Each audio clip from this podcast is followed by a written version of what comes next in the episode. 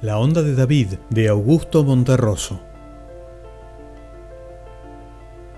Había una vez un niño llamado David N., cuya puntería y habilidad en el manejo de la resortera despertaba tanta envidia y admiración en sus amigos de la vecindad y de la escuela que veían en él, y así lo comentaban entre ellos cuando sus padres no podían escucharlos, un nuevo David.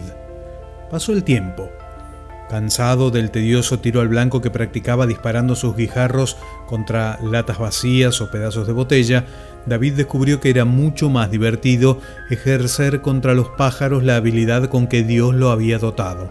De modo que, de ahí en adelante, la emprendió con todos los que se ponían a su alcance, en especial contra pardillos, alondras, ruiseñores y jilgueros, cuyos cuerpecitos sangrantes caían suavemente sobre la hierba, con el corazón agitado aún por el susto y la violencia de la pedrada.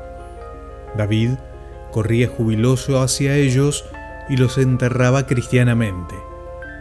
Cuando los padres de David se enteraron de esta costumbre de su buen hijo, se alarmaron mucho. Le dijeron que qué era aquello y afearon su conducta en términos tan ásperos y convincentes que con lágrimas en los ojos él reconoció su culpa, se arrepintió sincero y durante mucho tiempo se aplicó a disparar exclusivamente sobre los otros niños.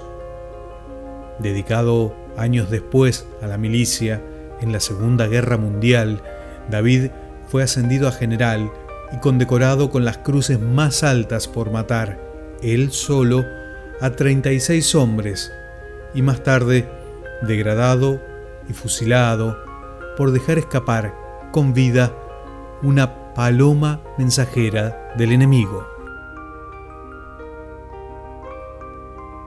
De Augusto Monterroso, La onda de David.